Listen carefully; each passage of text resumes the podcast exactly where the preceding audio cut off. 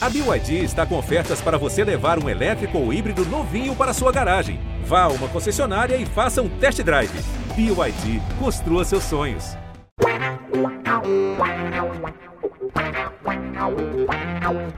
Um orgulho que nem todos podem ter. Este é mais um GE Santos, o podcast do Peixe do seu, do Globoesporte.com, do nosso, do meu, do seu, do nosso Globoesporte.com. Estou aqui hoje com Bruno Gutierrez e Isabel Nascimento para falar dos dois meses que vão decidir a vida do Santos no ano e para vários anos, eu acho também, dois meses importantíssimos para decidir o futuro do Santos. Começa hoje, no dia 5 de outubro, até o dia 5 de dezembro, data da final do Campeonato Brasileiro, da rodada final. O Santos terá que decidir, decidir o seu futuro, se ficará ali naquele G Santos amigável, significará uma Sul-Americana, e se conseguirá fugir do rebaixamento, ou se, quem sabe, fará uma grande é, esticada de vitórias e buscará a vaga na Libertadores, mas enfim, só sendo muito otimista, para acreditar nisso nesse momento. Falando em otimismo, Isabel Nascimento, a maior e melhor e mais otimista youtuber santista de todos os tempos. O que esperar desses dois meses e o que esperar principalmente do jogo de quinta-feira, clássico Santos e São Paulo, São Paulo e Santos, na verdade, no Morumbi.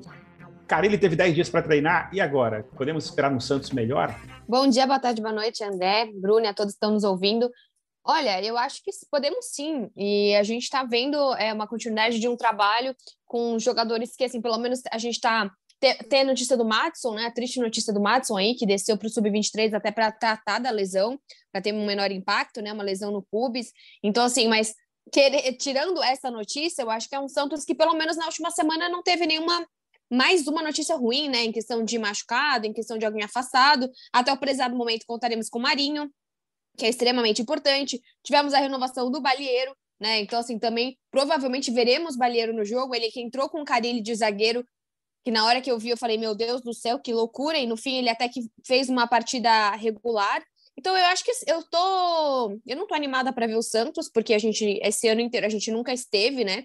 É um ano muito complicado de assistir o Santos mesmo, mas eu confio no projeto do Carilli. Eu acho que o Carilli é um cara que joga simples, ele não, ele vai colocar realmente quem tá bom e, mas ele também é, não é aquele cara que vai inventar, né? Tem muita gente falando, putz, mais um cara que não usa os jovens. Espera aí, se não usou o Ângelo até agora, não vai usar, né? Se, o, se a gente não, não, utilizou com o Fernando Diniz, se a gente não utilizou, seja Lacava, seja o que for, até me surpreende muito, né? A escalação saiu em outros portais hoje falando da possível entrada do Zanocelo, né? Eu pensaria muito mais se é para entrada de uma de um armador leve, achei que fosse muito mais a cara de um Gabriel Pirani, né?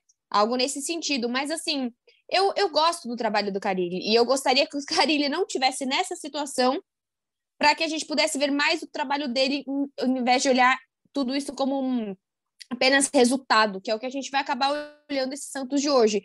Acho que também, se a gente tivesse o Carilli no lugar do Fernando Diniz, né, lá atrás, o Santos, acho não, o Santos não estaria nessa posição. Seria uma Será loucura, não, ninguém entenderia. Isabel? E não Será estaria. Que não? Não estaria porque grande parte do psicológico foi abalado pelo Diniz, na minha visão. Eu acho que o Carilli é uma pessoa muito mais humilde, muito mais calma e melhor de grupo. Então, eu acredito que muitas das coisas que a gente está passando também não seriam abaladas é, internamente como foram com o Fernando Diniz, mas isso é baseado no meu achismo. Então, assim, é totalmente o que eu penso. Mas é isso. Não estou animada, mas eu estou curiosa, vamos dizer assim, para ver se uma semana de trabalho fez alguma mudança nesse Santos.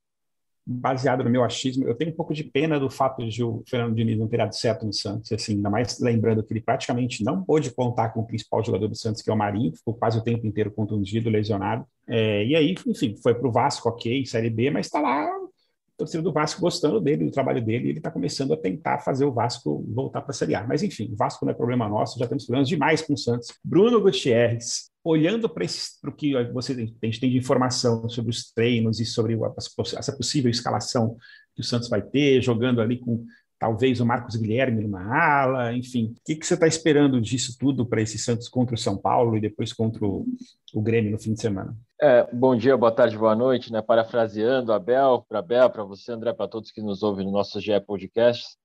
É, o que nós temos visto nesses treinos realmente é, é a entrada desse, do Marcos Guilherme pela direita, é, até porque nos outros jogos a gente viu que o Pará ficou ali visível, né, a deficiência dele, principalmente na parte ofensiva. O Pará é sempre muito elogiado na, na questão da defesa, mas para auxiliar o ataque realmente é, é um jogador a menos para o Santos, né? Não é tão efetivo.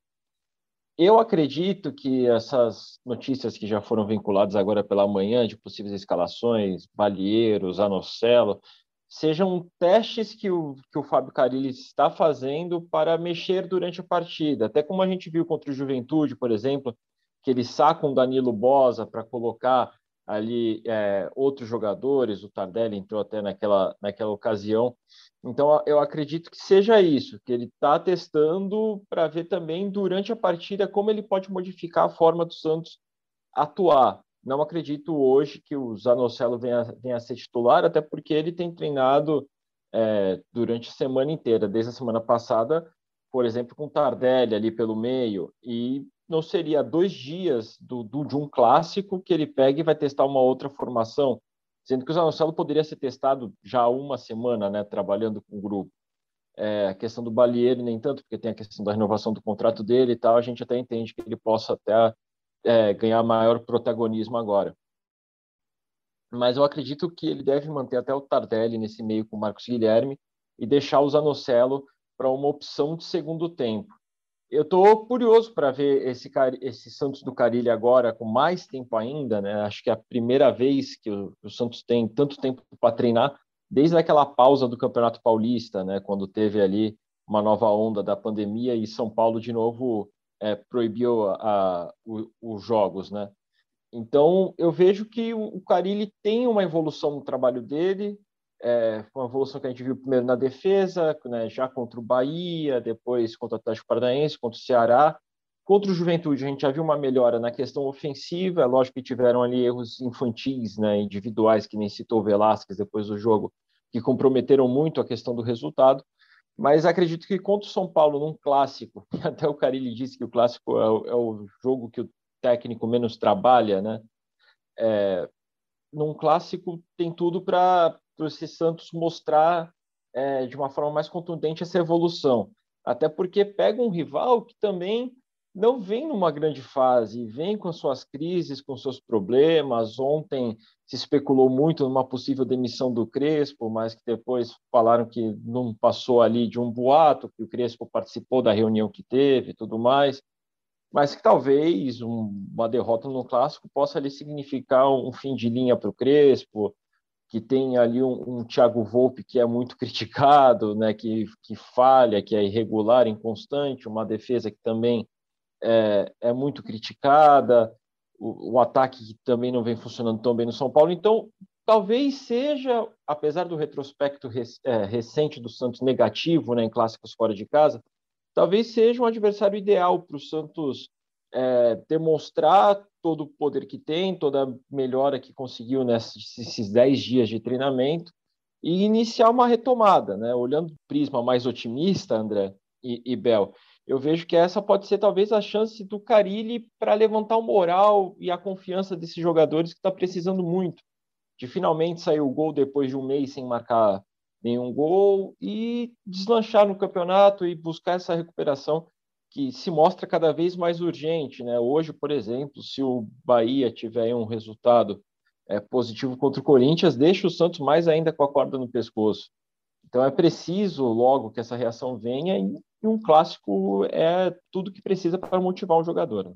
É verdade. Eu, eu, assim, confio muito nesse período de 10 dias, e assim, a gente sabe o quanto que o, que o Carilli foi colocado ali na, na, fogueira, né? Porque chegou e já teve três jogos seguidos para fazer, não teve tempo de conhecer o elenco, de testar as formações táticas que ele queria.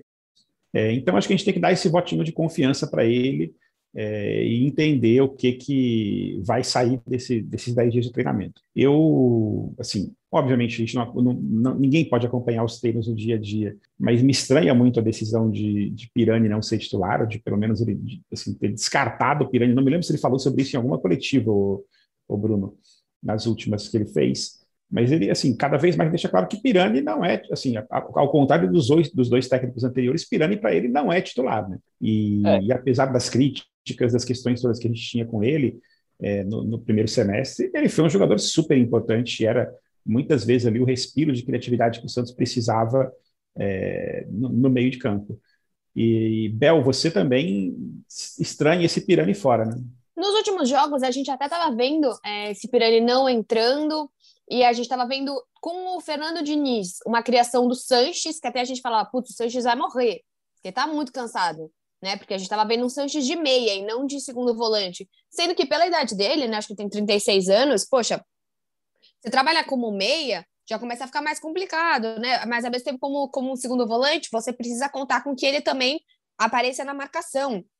Eu não gosto muito de ver Vinícius Anocelo num clássico, sabe? Eu acho que assim, eu gostaria de, de tentar ainda com o Pirani. A gente viu algumas notícias essa semana de uma possível ideia de colocar o próprio Tardelli de meia, né? Até para a gente tentar utilizar, só que daí você tem os seus três zagueiros, dois alas, né? Que são dois laterais alas que não marcam, e aí começa a ficar meio complicado, porque você vai ter um Camacho que não é tão marcador assim. É um, obviamente, ele é um pouco melhor do que se a gente utilizar, sei lá, o Jobson. Só que daí fica um time super aberto se você também tem um meia como o Tardelli, porque você tem um Tardelli, um Batistão e um Marinho, que os três não marcam.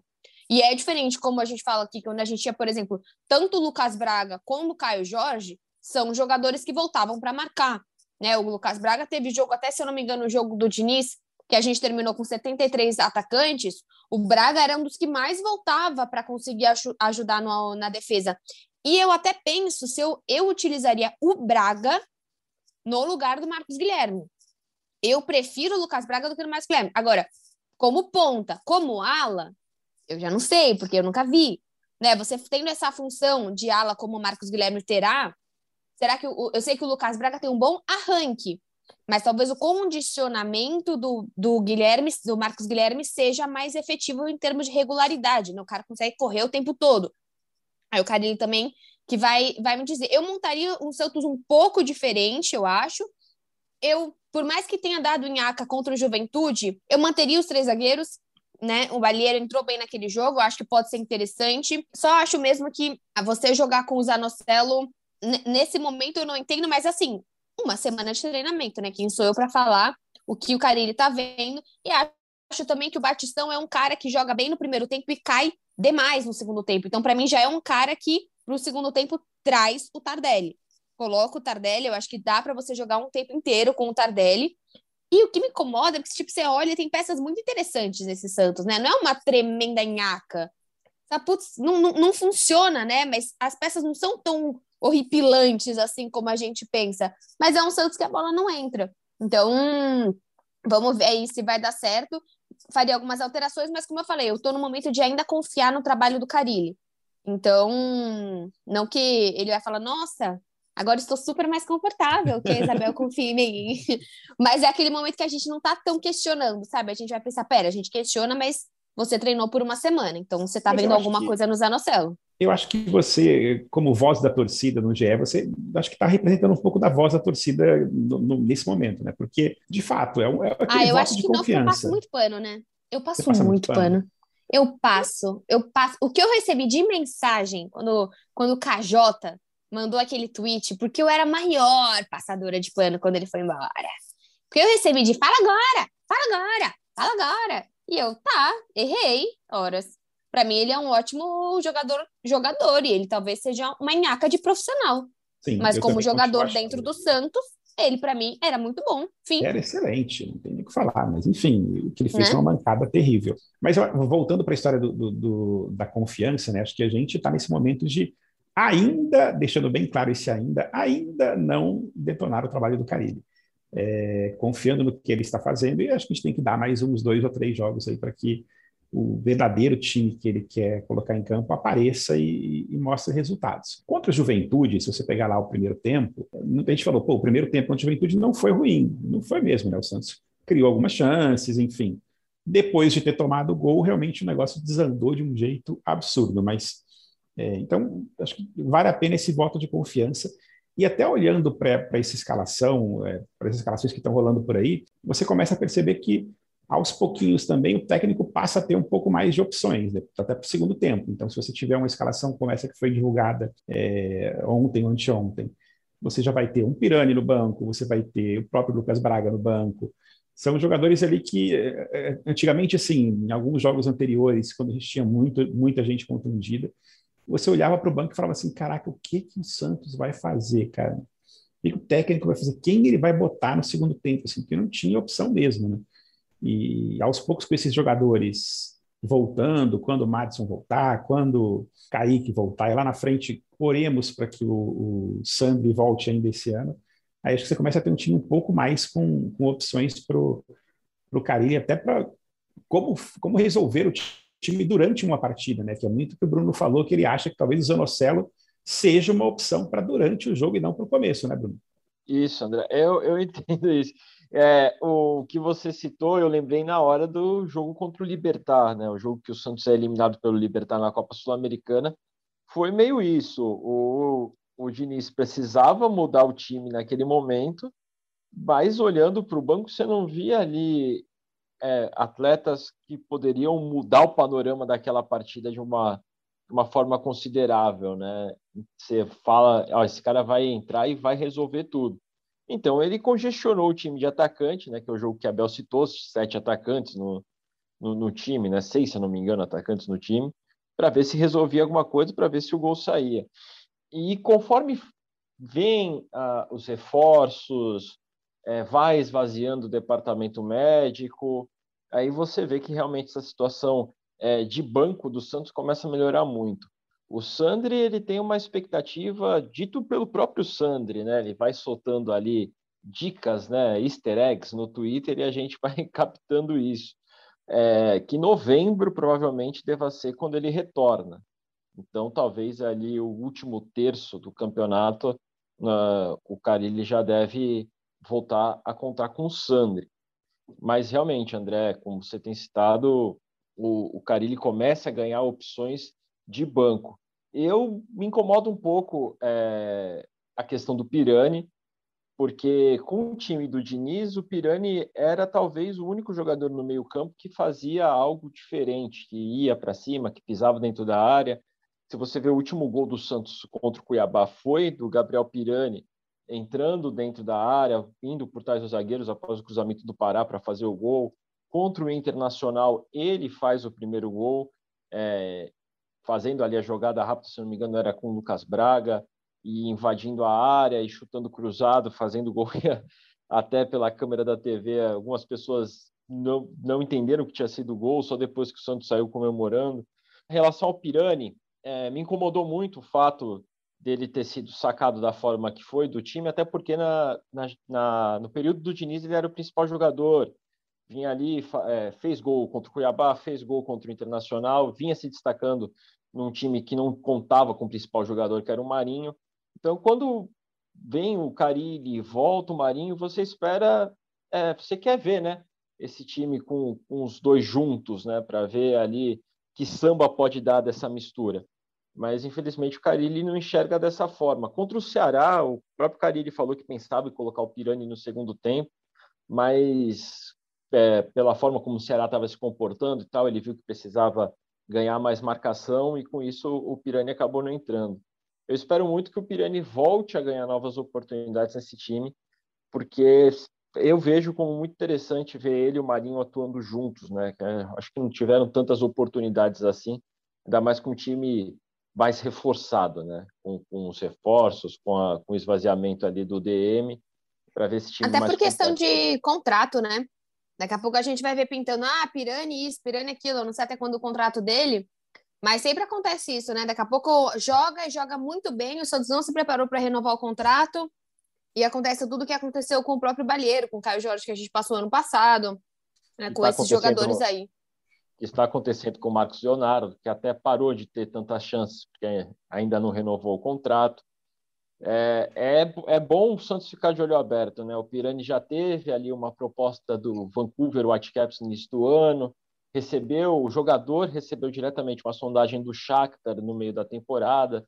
Então é um jogador que está no radar dos clubes aí, a, a Liga Norte-Americana, o futebol europeu.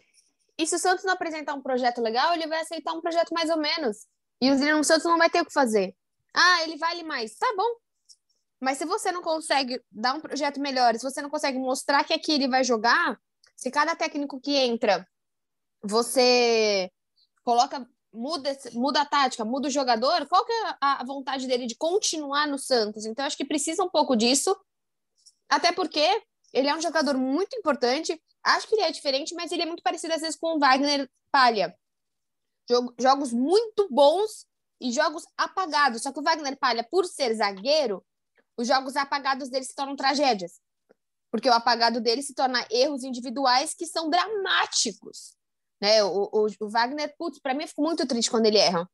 Porque ele é um cara que não merece, que às vezes faz jogos muito bons, mas quando ele erra, tipo no jogo contra o Flamengo, é uma cagada muito grande. É um erro tão grotesco que sim, acaba afetando 100% o resultado. Então eu acho que é, é, é olhar para o Pirani com carinho, sim. Eu entraria com ele, e é isso, igual o Bruno disse, eu entraria com ele. Não tá legal? Coloca o Zanocelo, que eu acho que pode ser. Até porque o Zanocelo foi uma grande aposta do Santos esse ano, né? O jogador é bom, o jogador é meio ganso, né? Tem a estratégia do ganso quando ainda jogava. É um cara que pensa o jogo, é um cara que, que administra, é meio maestrão, joga a cabeça para cima. E no fim, ele parece que ele tem muita técnica, mas falta regularidade. Ele não tem aquele condicionamento, aquele vigor que você olha e fala: Meu, só que agora o cara vai criar isso faltando poucas rodadas para você lutar para você pela sua permanência. Então, vamos ver o que ele faz, ou ele pode fazer o contrário, né? Zanocelo não deu certo, o segundo tempo entra o Pirani. É, eu acho que seria aquela, aquela coisa, né? Se ele está dando o voto de confiança, se ele está colocando o Zanocelo, é porque alguma coisa o Zanocelo apresentou nos treinos, ele deve estar tá confiando nessa, nele para essa posição. Agora, uma coisa que me chamou a atenção, vocês falaram sobre o Pirani, e até eu fui checar isso durante a fala de vocês, o contrato do Pirani vai até dezembro de 2025, né? ele já está renovado. E, por um outro lado, o presidente Andrés Rueda vem falando várias vezes que o Santos ainda vai precisar vender jogadores para conseguir fechar o ano mais ou menos no, no azul. Será que Pirani pode ser um desses possíveis vendas? Apesar que grande parte do mercado mundial está fechado, mas sempre temos os mundos árabes, etc., que tem algum mercadinho aberto ali para vender. É, francamente, torço para que não, que que o Pirani fique, mas você acha que tem chance ainda de alguém ser vendido durante esse Campeonato Brasileiro, Bruno? Olha, até ontem eu apostava no Marinho, né? Porque a gente tinha o mercado dos Emirados Árabes aberto e o sonho do Marinho de ir lá fazer seu pé de meia, né? Ganhar aí mais um pouco de independência financeira. Mas com o mercado do mundo árabe fechado, eu acho que se tornou mais difícil a gente ver alguma negociação é, envolvendo jogadores do Santos, pelo menos para sair agora. Pode ser que haja uma oportunidade de venda, mas que, por exemplo, negocie agora e libera o jogador quando a janela abrir futuramente. Aí talvez é, possa aparecer alguma, alguma joia é, do Santos negociável nesse caso. O Pirani, até ele sair do time, ele era um dos principais ativos do clube, então sempre está ali é, no radar, né? Como eu disse, o Shakhtar já veio perguntar para ele, perguntar como ele estava aqui, é, qual era o plano que o Santos tinha para ele, enfim, veio sondar o jogador, ver qual era a situação dele para ver se ele tinha ali o desejo de sair. Então, talvez possa ser um, um futuro comprador, algum, algum clube que, que venha a negociar com o Santos, se bem que a gente sabe que o histórico do Shakhtar é primeiro ir no atleta para depois é, ver com o clube, né? É, forçar ali uma, uma barra para o clube é, negociar, mas talvez da, dos jovens, o Pirani eu vejo com, com uma boa, um bom prospecto né, para o futebol europeu. O Kaique era um outro jogador que vinha já chamando atenção, mas a lesão. O próprio claro, Sandri, né? A gente vai Sandri. esperando que ele volte em alto nível para também é, o mercado, assim, é um jogador como volante mas acho que os jogadores do Santos, ele também precisam encorpar um pouco. Eu acho que quando você olha, por exemplo, a base do Palmeiras, você tem um Gabriel Benino, você tem mesmo o Veron, você tem alguns jogadores mais parecidos, por exemplo, com o Caio Jorge e menos parecidos talvez com o Rodrigo. Eu não sei se a Europa ainda espera que os meninos vão tão pequenininhos como foi o Rodrigo, né? Mesmo o Neymar, que acabou indo um jogador muito magro, ou se já esperam que essa base venha um pouco mais forte mesmo, né? No sentido uhum. é, de mesmo no sentido muscular, né? A gente olha o Pirani, você olha mesmo é, para o Sandri, diferente do Marcos Leonardo. Só que o Marcos Leonardo também não tem muita altura. Então vai muito do que o mercado está olhando para esse time do Santos. Mas eu acho que tanto o Kaique como o Sandri, se o Sandri voltar no mesmo nível que ele estava e o Kaique continuar nesse nível que ele já apresentou esse ano, são ótimas vendas que eu fico feliz de, com tudo que está acontecendo no Santos, a gente ter uma venda é, provavelmente administrada pelo Rueda, né? Sim, é você vê que os, e o Sandri é um jogador de seleção de base, né? Então ele já está uhum. no radar desses outros clubes há algum tempo. É, Bel, eu talvez eu não veja tanto a questão física como impeditivo para uma contratação, porque, por exemplo, o Casemiro foi um jogador que foi negociado cedo até com, com o futebol europeu, com o Real Madrid e tudo mais, mas é, na, dentro da Europa, os clubes grandes né, da Europa têm ali a tradição de emprestar esse jogador até para se ambientar o futebol europeu, mas para também ganhar massa, ganhar estofo ali, né? empresta para um clube mais tradicional, mais menor, dentro da Europa. Esse cara fica lá um, dois anos jogando, sendo trabalhado para depois retornar para voltar a atuar. É, o Casemiro fez isso com o Porto. O, o Real pensou em algumas vezes fazer isso com o Vinícius Júnior, com o próprio Rodrigo, mas depois usou o próprio time é, da base ali do Real, né, o Real Castilha, para fazer é, é, essa transição. Então, talvez a questão física não seja tanto um impeditivo é, mais a questão do dinheiro e do quanto o Santos quer receber por esses jogadores do, e do quanto o Santos precisa ainda para fechar o ano no azul, né? O André citou essa questão, o conselho ali fiscal do Santos, né, na última reunião apontou essa necessidade do clube vender ainda algum jogador, porque com as eliminações precoces, né, nas principais competições, aquele dinheiro previsto em caixa, né, vindo de premiações, tudo, não vai pingar né, nos cofres do clube. Então, com tanto de dívida que ainda estão sendo negociadas, precisando pagar e precisando fechar o ano, talvez assim é uma prática recorrente das diretorias do Santos, mas é ter que vender jogador para poder fechar o ano. Bom, é, estamos chegando ao final já do nosso podcast. Hoje a gente vai fazer o palpitão no modelo pós-graduado, que é palpitão com placar e com autor do gol do Santos, obviamente, que a gente quer saber quem é o autor do gol do São Paulo. Para dar um subsídio aí para vocês palpitarem, vocês que vão começar palpitando hoje, eu vou falar aqui o que acabou de subir no GE, que são os palpites do nosso palpite GE, é, São Paulo e Santos, Alex Escobar, empate, Fábio Júnior, empate, Felipe Andriola, São Paulo, Grafite, empate, Karine Alves, empate, Petkovic, empate, PVC, empate, Ricardinho, São Paulo. Se tivéssemos com o Alisson no elenco, eu mandaria isso aqui para o Alisson no WhatsApp para ele fazer aquele discurso bonito e e 0% é pouco, e não sei o quê, mas a Alisson não está mais no elenco. 4, né? 0%. 4%. é que nesse caso foi 0%. Ninguém apostou no é, 0%. É verdade. Isabel, seu placar. Ah, olha, é, eu estou bem animada, mas eu vou num 0 a 0 como eu já tinha falado para vocês no grupo, eu acho que assim, o Santos segurar um 0 a 0 é muito importante. O Santos que vem de um jogo tomando três e um São Paulo que tem a sua é, as suas dificuldades na defesa, tem uma instabilidade atual do Volpe, que eu acho que é um goleiro que tá com uma bronca grande da torcida, e qualquer goleiro do São Paulo vai ter sempre uma pequena sombra chamada Rogério Ceni. Então eu acho que é muito deve ser muito difícil ser goleiro no São Paulo e para sempre será. Mas eu acho que é um Santos que se conseguir um 0 a 0 fora de casa é muito importante, é um Santos que não pode perder. Então eu não sei até onde é um Carilli que se fizer um a 0 não vai tentar o segundo vai tentar fechar, porque o máximo que a gente pode acontecer é tomar outro gol e não abrir e, e sair com empate, sabe? E não abrir totalmente a partida e tomar uma virada. Então eu vejo muito mais um Santos cauteloso para esse jogo e vejo um 0 a 0 com um bom jogo. É... Deixa eu escolher um, um, jogador que eu acho que vai fazer uma, uma atuação. Eu acho que é, ele vai jogar com o Palha, provavelmente, novamente, né? Eu preferia jogar com o Danilo Bosa. Mas se ele efetivamente jogar com o Palha, eu espero que o Palha faça um bom jogo, que a gente esteja falando aqui que o Palha se apresentou bem, que foi seguro, porque eu torço muito por esse jogador. Bruno Gutierrez. Olha, assim como os nossos comentaristas né, dos canais Globo estão apostando muito no empate, eu também, olhando uh, um olhar frio, né, tem muita cara de um 0 a 0 né?